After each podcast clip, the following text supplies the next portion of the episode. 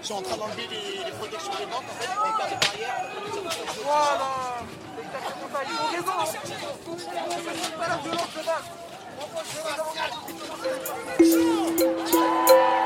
Radio Parleur, le son de toutes les luttes. Vous écoutez un entretien de Radio Parleur, le son de toutes les luttes.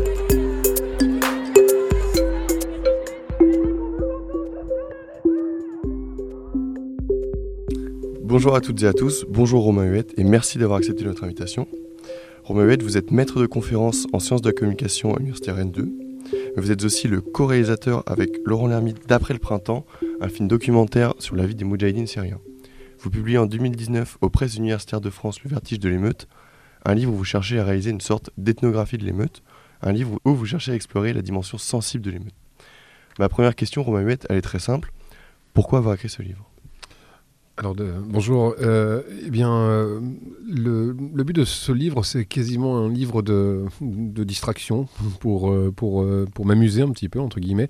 Enfin, quand je dis pour m'amuser, c'est peut-être un peu un grand mot, mais euh, j'avais pas de, j'ai pas eu de plan en fait de- de- d'écriture au sens où il s'agissait pas pour moi en fait de d'observer des émeutes puis ensuite d'en proposer un compte rendu.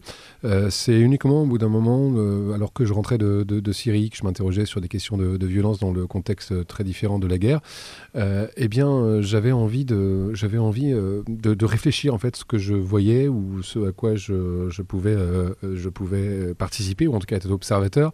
Et donc, à un moment donné, j'ai commencé par poser par écrit ce qui se passait dans, dans l'émeute et en particulier dans sa dimension sensible, comme vous l'avez évoqué.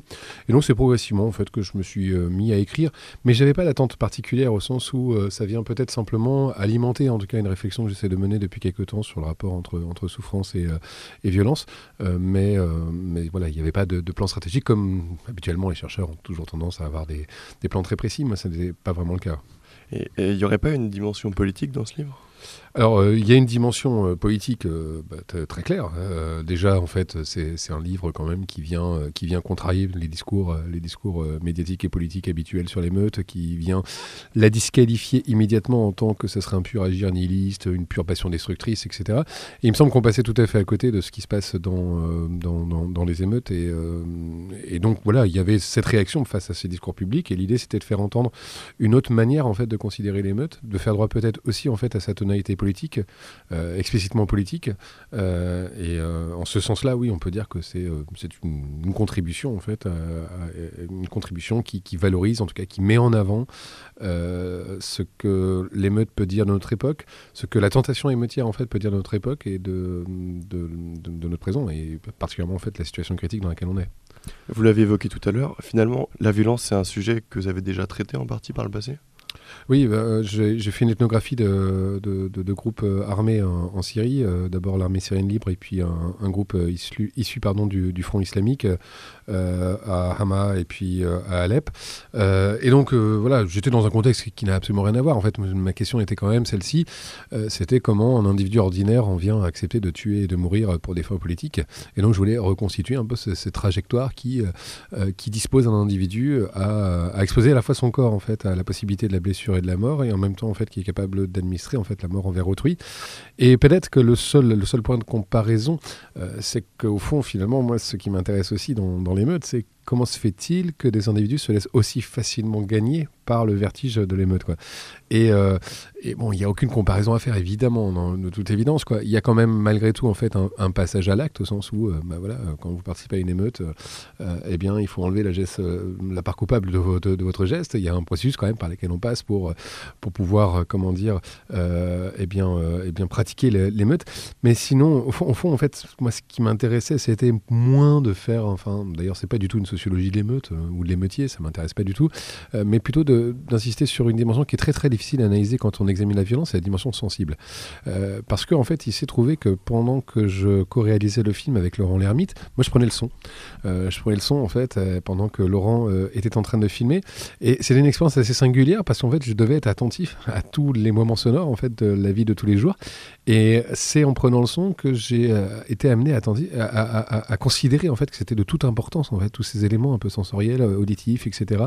Et je me suis dit, mais en fait, c'est vrai que ça joue énormément en fait dans euh, la façon dont on fait l'expérience de quelque chose, et en particulier euh, l'expérience de la violence. Sauf qu'en temps de guerre, évidemment, analyser la dimension sensible est beaucoup plus délicat, beaucoup plus difficile que dans, dans une émeute où c'est très simple de le faire.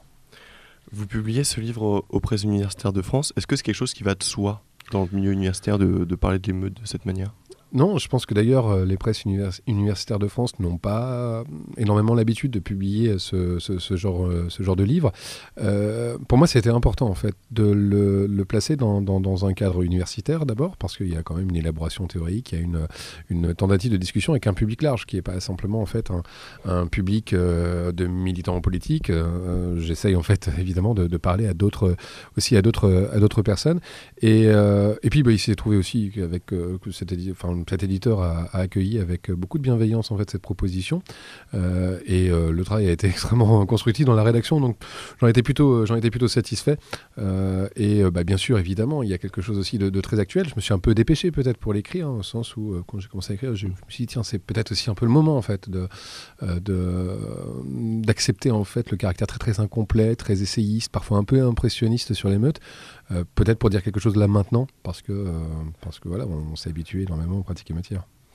Dans ce livre, vous tentez d'établir une sociologie de chair et de sang. C'est un terme que vous, empruntez à Loïc Vacan. C'est une, une sociologie qui engage, je vous cite, corps et âme le chercheur. Ça veut dire quoi, engager corps et âme le chercheur? Mais en fait, euh, là évidemment, c'est une manière de dire qu'il y a beaucoup de, de façons de faire de, de l'anthropologie ou de l'ethnographie, etc. Et euh, il y en a une, moi, qui me tient à cœur, et c'est euh, la formulation de, de Loïc Vacan me, me- convenait tout à fait, c'était de dire, c'est éprouver en fait le phénomène, pas simplement en suscitant la parole des gens. C'est-à-dire que moi, j'ai jamais interrogé en fait quelqu'un en me disant, tiens, euh, qu'est-ce que, je sais pas, qu'est-ce qui, quel est le pouvoir d'attraction de l'émeute sur toi, ou explique-moi comment, comment tu, tu l'éprouves subjectivement. Il me semblait qu'en fait, il fallait éprouver le phénomène par moi-même, c'est-à-dire euh, être présent euh, euh, dans, ces moments-là pour essayer aussi, bah, finalement, au fond, d'éprouver dans ma chair en fait ce que d'autres pouvaient éprouver. Alors évidemment, ça correspond pas toujours. L'idée, c'est de raconter ça pour voir si en fait les gens se reconnaissent un petit peu dans cette expérience. Mais c'est une, autre- façon en fait d'appréhender la connaissance. C'est-à-dire que c'est pas forcément par du discours, c'est pas uniquement en fait susciter un discours de la part de l'autre.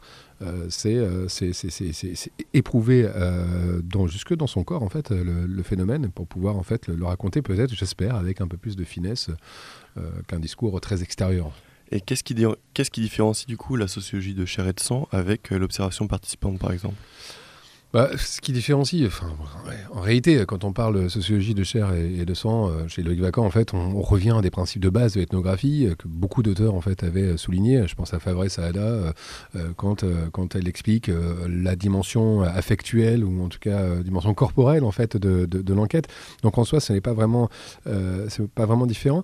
Mais par contre, le terme d'observation, euh, participant ou non participant, euh, m'int- me pose un peu problème parce que il y a toujours un peu cette, cette figure d'extériorité en fait du, euh, chercheur euh, qui, euh, alors qui, qui prend un rôle. Alors, vous imaginez bien que dans le contexte émeutier, c'est un peu compliqué en fait d'être observateur participant entre guillemets, quoi. Ou, euh, vous pouvez être observateur non participant, observer, etc. Mais euh, cette position d'extériorité, en fait, me semble-t-il, me pose problème parce que bien souvent, en fait, elle nous rend difficile ou en tout cas inaccessible euh, l'accès au monde, euh, au monde intime et au vécu subjectif en tout cas de, de, l'événement. Surtout que là, on est dans, des événements. Vous voyez bien que dans le livre, je parle très très peu en fait des moments euh, hors événement, hors émeute, dans lesquels évidemment il se passe tout à fait autre chose, dans lesquels on est, dans beaucoup de langage, de débats, de, de, vie en fait qui sont en train d'être conduits, de projets. Alors là, moi, j'ai décidé de me concentrer uniquement sur, l'événement. Donc, observateur euh, participant ou non participant, j'aurais pu utiliser le terme d'observateur non participant en réalité, mais c'est endosser en fait une position d'extériorité euh, euh, qui me paraît pas tout à fait coïncider en fait avec l'expérience de recherche que j'ai pu mener. Alors, pour commencer notre entrée en matière dans ce livre, j'ai moi-même euh, pratiqué la philosophie, donc je vais faire l'idiot. Romain Huette, c'est quoi euh, une émeute? Alors, vous êtes, euh, c'est bien, parce que l'idiot ralentit toujours les raisonnements. Euh, et, vous avez raison de, vous arrêter là-dessus, parce que c'est précisément un terme que je définis assez peu. Je, donne comment dire, euh, je donne une définition au départ un peu, un peu générique, organisation d'une destruction matérielle, éventuellement physique, etc. C'est un moment de débordement pour moi. C'est surtout, c'est tout- surtout ça qui m'intéresse. C'est un moment de de débordement de la scène politique. C'est-à-dire que à la fois c'est une scène très très mineure du politique et en même temps que c'est euh, euh, son débordement. C'est-à-dire qu'au fond finalement euh, c'est la capacité à en sauvager, c'est la capacité à voilà à, déborder des dispositifs institutionnalisés, régulés, etc. Et donc l'émeute commence pour moi là où précisément elle elle est imprévisible, là où elle surprend en fait les les les plans stratégiques des, des forces de l'ordre, Donc une manif sauvage, par exemple, où il y a quelques poubelles renversées, euh, je l'assimile, en fait, d'ailleurs je prends des exemples, parfois très très anodins comme celui-ci, euh, c'est un moment, entre guillemets, à la tonalité émeutière, si vous préférez. Alors, évidemment, en fait, émeutes, on en voit très peu, des, vraies émeutes comme on peut les avoir dans l'imaginaire, où on a un vrai, un vrai torrent qui déborde euh, et qui, comment dire, voilà, qui, qui, opère des destructions matérielles, où il y a des affrontements avec les forces de police très conséquents, il y en a très très peu, quoi. Donc, si vous voulez, par facilité, j'utilise le terme émeute, on pourrait dire en fait une situation à la tonalité émeutière. D'accord. Parce que vous, vous dites que Notre-Dame-des-Landes, par exemple, c'est une émeute. Oui, c'est assez faux de dire que c'est une émeute ici, mais c'est parce que c'est. Euh, enfin, je prends surtout en fait, des exemples dans, dans la ville de Nantes, en fait. Euh, après, sur la ZAD, euh, c'est pas une émeute, c'est un moment où les personnes défendent une zone et donc voilà s'affrontent en fait avec avec les forces de police. C'est plus sur une guerre asymétrique.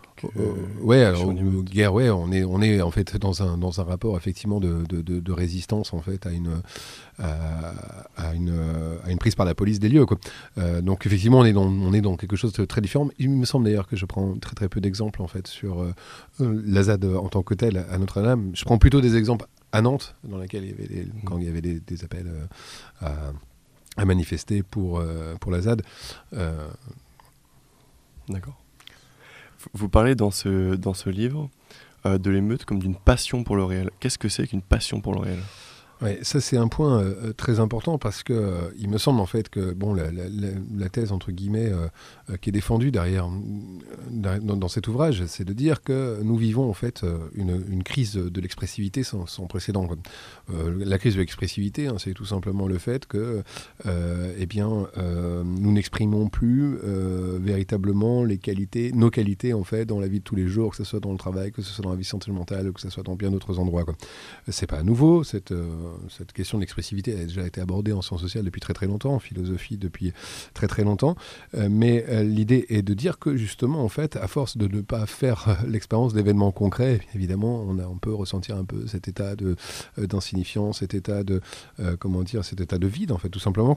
Et l'idée, en fait, c'est de dire que dans, dans, dans l'émeute, il y a un certain nombre d'affects qui sont en train de jouer, dont un euh, qui serait le plus simple en fait à énoncer, c'est celui de la colère. Quoi. Et la colère, c'est en vouloir au monde.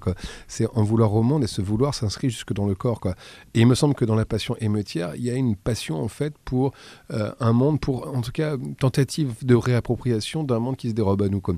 Euh, et cet acharnement, cette obstination en fait à vouloir occuper les rues, à vouloir les traverser, à vouloir y rester, à montrer que la rue est à nous, etc. Pour moi en fait, sont des signes d'une passion pour le réel. Et cette passion pour le réel, elle s'exprime, se vit aussi, je pense, intimement euh, dans le fait de, ressentir en fait corporellement à la fois euh, l'émotion d'un moment collectif, clairement, il y a des moments collectifs. Euh, quand les, corps sont ensemble, ça peut euh, produire toute une série d'émotions. Donc cette fois-ci, là, je fais l'expérience d'un événement tout à fait concret. Quoi. Et puis c'est bien sûr vivre l'expérience du, pouvoir en fait dans le, dans le moment émotier, au sens où le pouvoir qui habituellement se fait tout à fait abstrait, abstrait, ou en tout cas se fait relativement invisible, mais pas du tout inactif. là, dans le moment émotier, en fait, il apparaît de façon parfois d'ailleurs un peu grotesque, et je sens en fait son effet d'ailleurs jusque dans mon corps, dans le coup de matraque, dans l'odeur que je respire avec les lacrymos ou dans des attaques euh, des forces de police. Et il me semble ici que il peut y avoir en fait, euh, il peut y avoir dans un nombre de cas en fait cette espèce de, euh, de, comment dire, de tentative de, de faire du politique quelque chose qui, voilà, qui s'éprouve affectuellement et dans le corps. Allez y va. Tenez-vous les uns aux autres Tenez-vous les uns aux autres Allez, tenez-vous les uns aux autres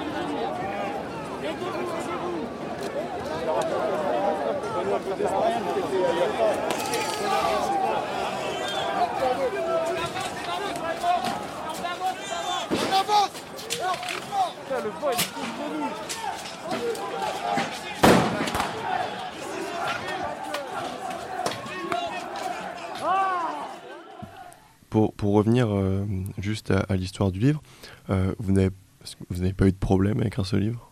Je veux dire euh, judiciairement parlant. Non, j'en ai, ai eu aucun parce que euh, ce livre, en fait, n'est ni une qualification euh, morale de l'émeute, ni une disqualification morale. En fait, euh, vous n'y voyez aucun, aucun, aucun jugement d'ordre moral, en fait, sur, sur la question émeutière. En fait, c'est, un livre qui propose, en fait, une, tentative qui approche, en fait, le phénomène émeutier sur un, sur un moment très circonscrit, qui est celui, de, qui est celui du, du, du sensible. Je vois pas vraiment, en fait, euh, le problème qu'il y aurait, en fait, à essayer de, de- d'écrire l'émeute.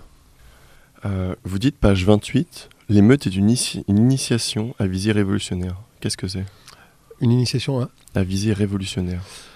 Ouais, alors l'idée c'était de dire que euh, euh, qu'il euh, qu'il peut y avoir en fait un désir, enfin qu'il y a généralement en fait un désir révolutionnaire qui peut s'exprimer chez, enfin qui peut, oui, s'exprimer chez, pas mal de, personnes qui, pratiquent l'émeute, mais mais au fond finalement je suis pas sûr en fait qu'il y ait des attentes tout à fait si consistantes que ça sur la possibilité d'un basculement du monde, mais en revanche il y a quelque chose de l'ordre du simulacre, en tout cas quelque chose qui symboliquement en fait euh, met à vide le monde, quoi. Euh, le renverse, le met en branle, le comment dire, euh, comme si en fait, euh, bien voilà, quand vous cassez une vitrine par exemple, vous prenez un bout de verre dans, vos mains, vous avez là un bout du pouvoir, quoi. Et c'est un pouvoir qui s'effrite, c'est un pouvoir qui est, c'est un pouvoir qui est fragilisé, c'est un pouvoir en fait qui momentanément en fait est suspendu. C'est très, très momentané parce que ça va durer que vraiment quelques secondes, quelques minutes, voire quelques heures, mais voilà, c'est un moment en fait de suspension des ordres. Et donc ça fait penser évidemment en fait symboliquement à cette idée que voilà, c'est- un monde qui s'effondre c'est au cœur de- de- des décombres en fait qu'une création serait possible. C'est très symbolique tout ça, hein, bien sûr, quand j'écris ce. Euh, il est question dans l'ouvrage d'émeute et de violence. Vous souhaitez vous-même situer cet ouvrage dans une recherche plus large sur la violence? Alors, grande question, est-ce que vous pouvez me définir ce mot violence? Oui, euh, effectivement, c'est euh, on m'a déjà un peu, euh, un peu reproché cette idée en fait de de- d'utiliser le terme de, de- de- de violence, etc. Disons qu'en fait, c'est une violence de faible intensité. C'est une violence effectivement de, faible intensité au sens où, bah, d'ailleurs, tout le livre n'arrête pas de dire qu'on on est dans des simulacres en fait de violence, euh, que les affrontements, le corps à corps par exemple, est extrêmement rare. Toutes les techniques qui sont utilisées sont les techniques à distance. Que les émeutiers ont quand même une habilité, c'est d'être extrêmement maladroits euh, dans, dans, le- dans les moments de, euh, de, l'affrontement. C'est-à-dire qu'on n'est pas du tout en fait dans un plaisir, par exemple, de dans un plaisir de la blessure d'autrui, quoi, y compris y compris de la, blessure des forces de police, parce qu'en fait, vous regardez les pratiques de lynchage, elles sont très très rares. Elles sont, euh, enfin oui, elles sont plutôt euh, rarissimes. Donc il me semble qu'on n'est pas en fait dans cette espèce de déferlement haineux en tant que tel. Euh, ça veut dire qu'un certains peuvent avoir peut-être un, sentiment un peu plus vif que celui que je suis en train de décrire, Euh, mais ça reste en fait un moment d'altération, d'altération matérielle, un moment aussi d'altération humain. Ça reste quand même un moment où le dialogue n'est plus, quoi. Et donc c'est un moment en fait de, voilà, de, désordre, de violence. Alors, vous dites de l'émeute qu'elle est euh, l'administration d'une violence confuse, brève, mais domestiquée. Donc, qui aurait pour but de créer une atmosphère euh, troublant et précarisant le pouvoir. Euh, Romain comment ces émeutes, comment ces émeutes peuvent-elles bouleverser le pouvoir si elles sont ritualisées, domestiquées, voire même policées? Alors, ça, cette idée, effectivement, de domestication de la violence, c'était pour moi, en fait, une idée importante de montrer que c'était une violence, pas seulement, en fait, calculée ou planifiée, mais en fait, euh, mesurée, quoi. C'est-à-dire, euh, qui a ses règles, qui, euh, comment dire, qui ne déborde pas complètement, quoi. Euh, maintenant, en fait, est-ce que l'émeute bouleverse le pouvoir? Je crois pas. Ce qu'elle fait, enfin, je pense pas pour l'instant, en tout cas, elle, elle, le fait surgir. Et ça, c'est quand même assez inédit. Et je pense que ça, c'était aussi une des puissances du mouvement des Gilets jaunes, c'était d'avoir fait surgir le pouvoir. Il surgit en fait en, étant physiquement visible. hein. C'est-à-dire que vous avez des scènes dans lesquelles, enfin, on le voit bien dans les manifestations en ce moment, et en particulier d'ailleurs, euh, pas seulement, mais aussi sur les manifestations pour les retraites, le quadrillage policier est impressionnant. Et qu'est-ce qui advient à la perception de tous?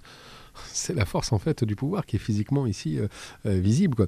Euh, et, euh, ça, ça, suscite pas seulement en fait euh, une mise en visibilité euh, commune de, euh, de la nature euh, quelque peu policière de notre État, euh, c'est montrer également en fait que euh, eh bien, c'est un pouvoir qui a peur, c'est un pouvoir qui est effrayé et qui parfois a besoin de mettre 9000 policiers pour, pour quelques, quelques milliers de manifestants. c'est le signe d'un pouvoir un peu égaré, d'un pouvoir un petit peu inquiet. Quoi. Et je crois que c'est ça aussi que l'émeute fait, c'est qu'elle renverse certainement pas le pouvoir, voire même, d'ailleurs, certains diraient qu'elle le renforce.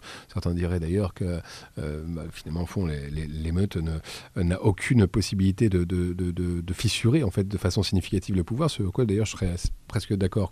Par contre, elle griffe le pouvoir. Et ce geste de, griffer le pouvoir, me semble-t-il, euh, en tout cas est intéressant et peut-être d'ailleurs c'est euh, euh, comment dire c'est aussi ce qui pourrait susciter encore une fois une certaine attraction de, l'émeute pour certains.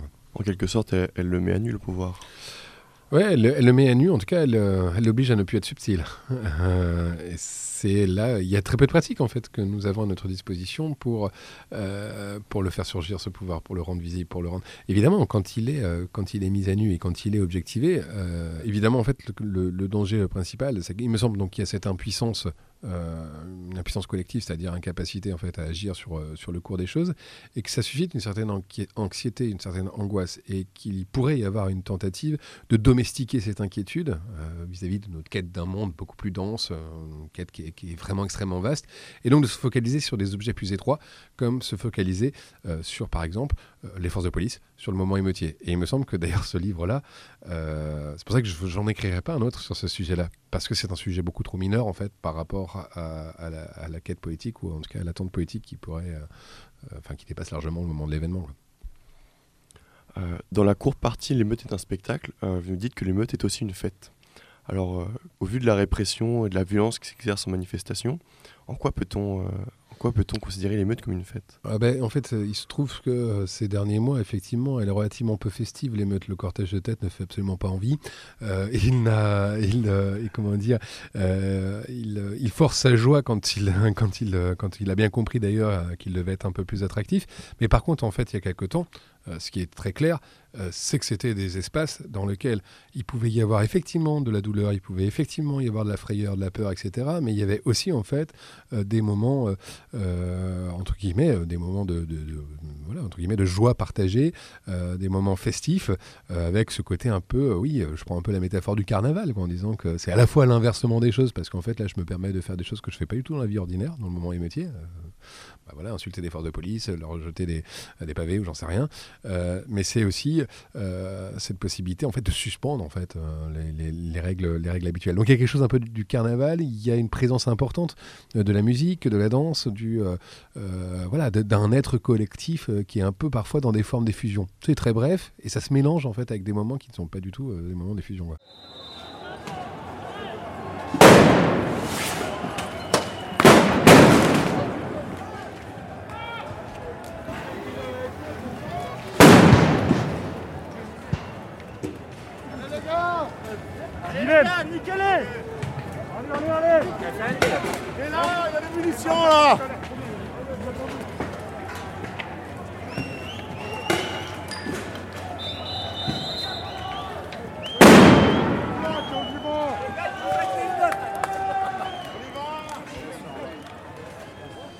Pour revenir au côté spectaculaire de l'émeute, on a vu euh, avec les Gilets jaunes l'apparition de nombreuses personnes qui filment les manifestations. Est-ce que ça, ça fait aussi partie du côté spectaculaire de l'émeute?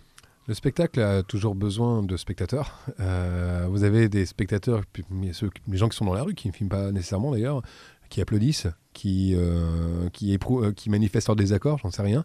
Et puis effectivement, dorénavant, il y a énormément de caméras. Il me semble d'ailleurs que ces caméras, en fait, euh, ont tendance à plutôt éteindre le spectacle. C'est-à-dire, euh, contrairement en fait euh, à lorsqu'il y a très très peu de caméras, il n'y a, pas ce jeu en fait d'accéder immédiatement à l'espace de visibilité. Je ne crois pas que c'est ça qui se jouait. Or dorénavant, en fait, on sait très bien que chaque action en fait accédera en fait à l'espace commun de, de, visibilité.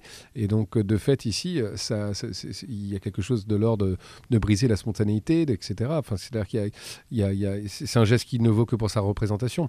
Et il me semble qu'évidemment, en fait, c'est entre guillemets, il y a une, chorégraphie qui s'appelle de Thomas Chopin qui s'appelle le charme de l'émeute. Eh bien, si on reprend son terme, le charme de l'émeute s'épuise à mesure que les spectacles s'étendent.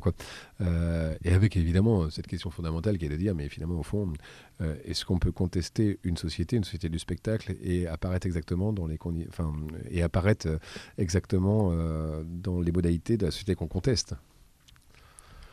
Euh, vous dites, page 80, la liberté du casseur est qu'il n'est assujetti à aucune obligation de parole.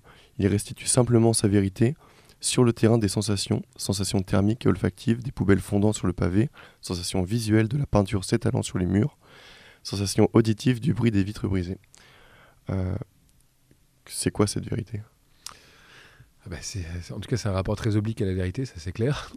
disons que euh, ce qui m'importait de, dire, c'est qu'effectivement, euh, entre guillemets, euh, le casseur parle peu et s'abstient généralement de parler, ou alors quand il ne parle, il ne parle que par, par pointillé, quoi, par quelques graphes éventuellement, que par quelques gestes, quelques... et, euh, et, voilà, euh, cette vérité, en fait, elle se laisserait certainement pas épuiser en des formules. Alors, certains, sur les murs, on va écrire des formules, on va, on va, on va montrer en fait des indications qui me semblent se rejoindre en fait autour d'un point qui est assez important, c'est l'attente de densité existentielle. Euh, et, c'est peut-être ça, ce rapport oblique à la vérité que nous indiquent les métiers, quoi. À la fois un refus, un refus énergique du monde, et probablement en fait en lieu et place de ce refus énergique du monde, une attente effectivement de, de densité dans tous les plans de l'existence. Euh, euh, vous, qui avez travaillé sur la guerre, vous dites, page 98, euh, de la guerre qu'elle est l'esprit d'un monde sans esprit, qu'elle est vécue comme un retour à totalité perdue. Donc vous qui êtes allé étudier en Syrie les brigades rebelles, c'est quoi la similitude entre la guerre et l'émeute? Très franchement, je ne me risquerais pas vraiment en fait à, vraiment faire un rapprochement entre des similitudes. La seule chose que euh, il y a des pardon, il y a des gens qui m'ont inspiré et qui ont plutôt en fait euh, euh, disserté sur sur la guerre. Je pense à Roger Caillois ou à Bataille. et ce qui m'a intéressé chez eux, c'était sur la question de la dépense d'énergie et la question en fait de la recherche d'une totalité. Quoi. Et euh, je me semble, il me semble que cette recherche d'une totalité est assez faible en fait dans, le moment émeutier. Par contre, en revanche, dans les groupes politiques, ce devenir en fait, euh, cette quête de totalité peut, euh, peut, peut, peut, comment dire, il y a une quête de totalité qui peut facilement en fait agiter les uns et les autres. Et c'est d'ailleurs, me semble-t-il, le devenir sectaire possible en fait de, de, certains groupes politiques, c'est-à-dire s'enfermer dans une quête absolue qui qui enjambe le réel en fait, qui n'éprouve pas le réel dans sa diversité, dans sa pluralité et qui fait, qui va fétichiser en fait un certain nombre d'actions, euh, par exemple euh, euh, l'action nécessairement radicale, qui va fétichiser l'émeute comme, comme, un moment un peu, un peu indispensable, sans quoi en fait la manifestation ne se passe pas bien. Je prends les réformes sur les retraites. Bon, bah, on voit bien que depuis quelques temps, il n'y a absolument aucune possibilité émeutière, du fait notamment d'une rigidification du maintien de l'ordre. il en demeure pas moins, en fait, que certains, on peut voir certaines personnes qui peuvent éprouver une certaine déception à l'égard de ça, comme si en fait il se passait rien il se passe énormément de choses en fait euh, dans, la rue. C'est-à-dire qu'il y a énormément de monde. C'est-à-dire qu'il y a, quelque chose en fait qui est euh, pour celui ou celle qui, euh, attend en fait, qui s'attend à une protestation collective contre, contre le présent. On peut voir qu'aujourd'hui en fait c'est assez, c'est assez clair, assez visible. Et, et, voilà. Et donc cette quête de totalité serait l'enfermement en fait dans un certain nombre de, de, de certitudes qui me séparent du eux qui me sépare des autres, c'est évidemment en fait ce qu'on trouve de façon très claire en fait dans la guerre. C'est quasiment une condition pour que ça marche, euh, qu'on ne trouve pas dans l'émeute, mais qu'on pourrait trouver en fait dans, certaines dérives. Qu'est-ce que vous entendez par totalité? euh, Totalité, c'est euh, c'est comment dire, ça, c'est comme une recherche un peu de voilà de, de, de, transcendance, de, tout quoi, d'une comment dire une attente en fait. Euh, comment dire, euh, enfin une, attente de transformation globale et totale, quoi. C'est-à-dire euh, une totalité, c'est s'accrocher en fait avec obstination à un certain nombre d'idées assez rigides qui doivent advenir et qui n'adviennent pas encore. On a l'impression que dans le discours, l'émeute, c'est une tentative de débordement des manifestations, donc ça vous l'avez très bien dit, mais on a l'impression que ce débordement des manifestations, ça en devient une finalité. Est-ce que vous pensez que c'est une finalité en soi de déborder le cadre? Déborder le cadre, euh, je pense que, là encore une fois, hein, c'est qu'à mesure que les, euh, les gens s'habituent euh, au moment émeutier, euh, ils peuvent justement rechercher le débordement, et le débordement devient, devient effectivement une fin en soi. Mais dans ce cas de figure, comment dire, l'émeute n'est plus en fait cette espèce de, de, de- moment spontané, quoi, une espèce de, liberté qui se vit dans la spontanéité, comme on pouvait le voir par exemple dans les premiers actes des Gilets jaunes, le 1er, 1er décembre ou le 8 décembre avec quelque chose qui n'est pas recherché euh, en tant que tel, qui n'est pas calculé, qui n'est pas, c'est pas une finalité. Ça va de soi en fait. Euh, euh, il y a quelque chose de collectif et de, de- spontané qui fait qu'on reste pas dans ce cadre qui nous est donné, on, va, on va ailleurs et c'est là toute la différence évidemment entre entre des personnes qui peuvent s'habituer et fétichiser justement le moment de l'émeute et des personnes qui se laissent gagner et saisir en fait par l'instant, par le moment où où euh, là ici les, euh, comment dire les désirs dépassent tout à fait les cadres dans lesquels ils sont tenus de s'exprimer. Alors, euh, pour, pour terminer euh, cet entretien, vous y avez déjà en partie répondu, mais vous empruntez le terme d'absurde Albert Camus pour définir le geste émeutier. Alors, quand on a euh, lu, et, enfin, quand on a écrit un livre entier euh, sur, euh, euh, pour chercher à définir l'émeute, euh, comment, euh, enfin, comment se fait-il qu'au final, elle soit si absurde, l'émeute? Bien, euh, disons que euh, le souci que j'avais, c'était de ne pas esthétiser l'émeute, euh, de ne pas, comment dire, de, la, saisir avec, avec tension, c'est-à-dire à la fois de la respecter dans ce qu'elle qu'elle peut dire de notre époque, dans ce qu'elle peut produire poétiquement, et à la fois aussi bah, montrer, entre guillemets, en quelque sorte, un peu son, son, son, son, inconsistance. Quoi. Euh, et euh, il me semblait que ici, euh, l'émeute comme, comme geste de l'absurde, eh bien, ça me permettait de signaler en fait le divorce assez fondamental qu'on est en train de vivre entre l'homme et le monde, quoi. entre euh, l'homme et son présent, quoi. Et que d'une certaine façon, le métier incarne tout à fait en fait euh, ce, ce- ce- ce divorce-là, quoi. C'est-à-dire qu'il n'y a plus de dialogue possible en fait. Euh, C'est-à-dire qu'à un moment donné, les individus euh, se, se- se- se ressentent en fait dans, dans l'incapacité ou en tout cas dans la non-volonté de composer avec. C'est-à-dire qu'elle signale en fait la fin de la politique de composition, c'est-à-dire la fin de la politique de la délibération, le fait de se mettre d'accord, trouver des consensus, etc. Euh, c'est ça que ça vient peut-être signaler, quoi.